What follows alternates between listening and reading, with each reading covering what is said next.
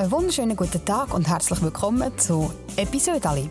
Kolumne zum Hören von und mit mir, Fräulein Da Capo.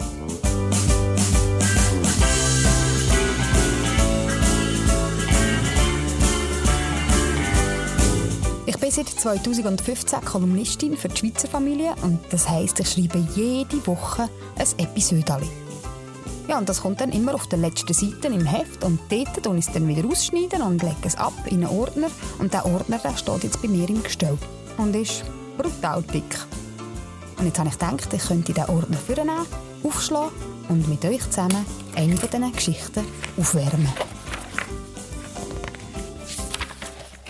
Heute wir ein bisschen weiter hinterblättern ins Jahr 2016. Ich habe dort eine Kolumne geschrieben, die im Frühling spielt und ich habe gefunden, das passt doch gerade in die Jahreszeit. Jetzt geht es ja auch in Richtung Frühling und es darf auch, es wird nämlich Zeit.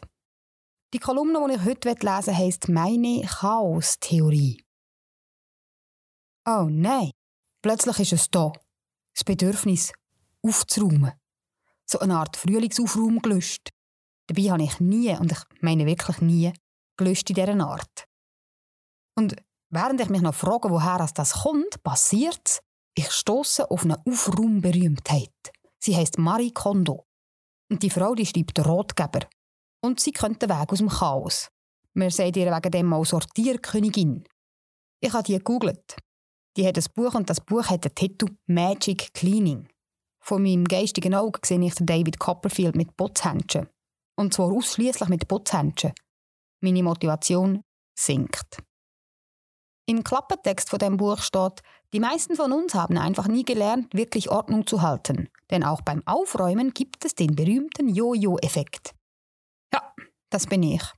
Ich mache schon seit Jahren Jojo. Doch mit Marie Kondos bahnbrechender Methode wird die Beschäftigung mit dem Gerümpel des Alltags schon mal zu einem Fest. Mhm, da werde ich misstrauisch.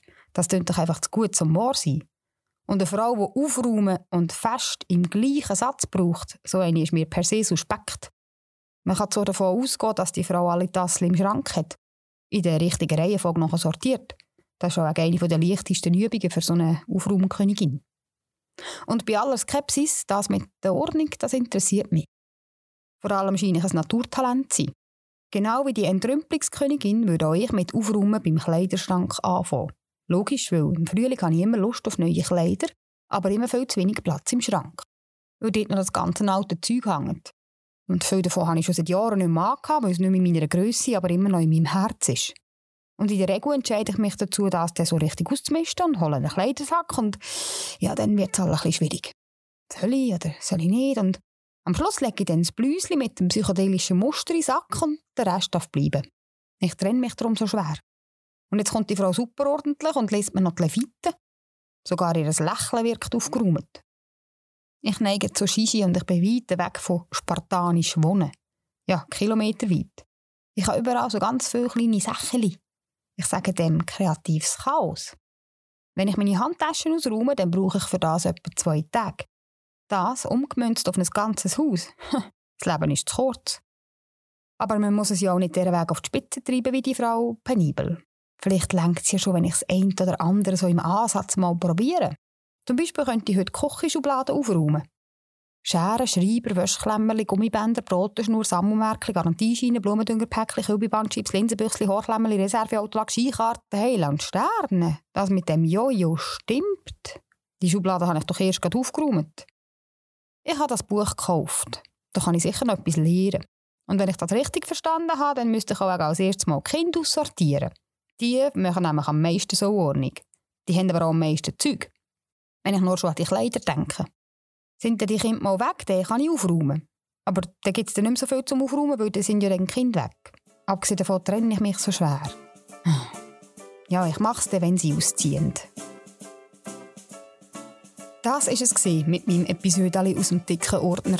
Wenn es euch gefallen hat, dann könnt ihr den Podcast sehr gerne abonnieren und vor allem auch euren Verwandten davon erzählen, damit ihr das nächste Mal alle wieder dabei sind, wenn ich hier alte Geschichten aufwärme.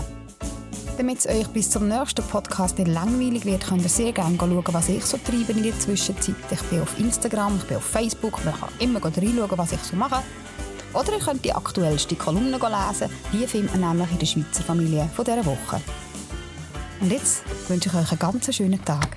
Habt's gut und einander gern.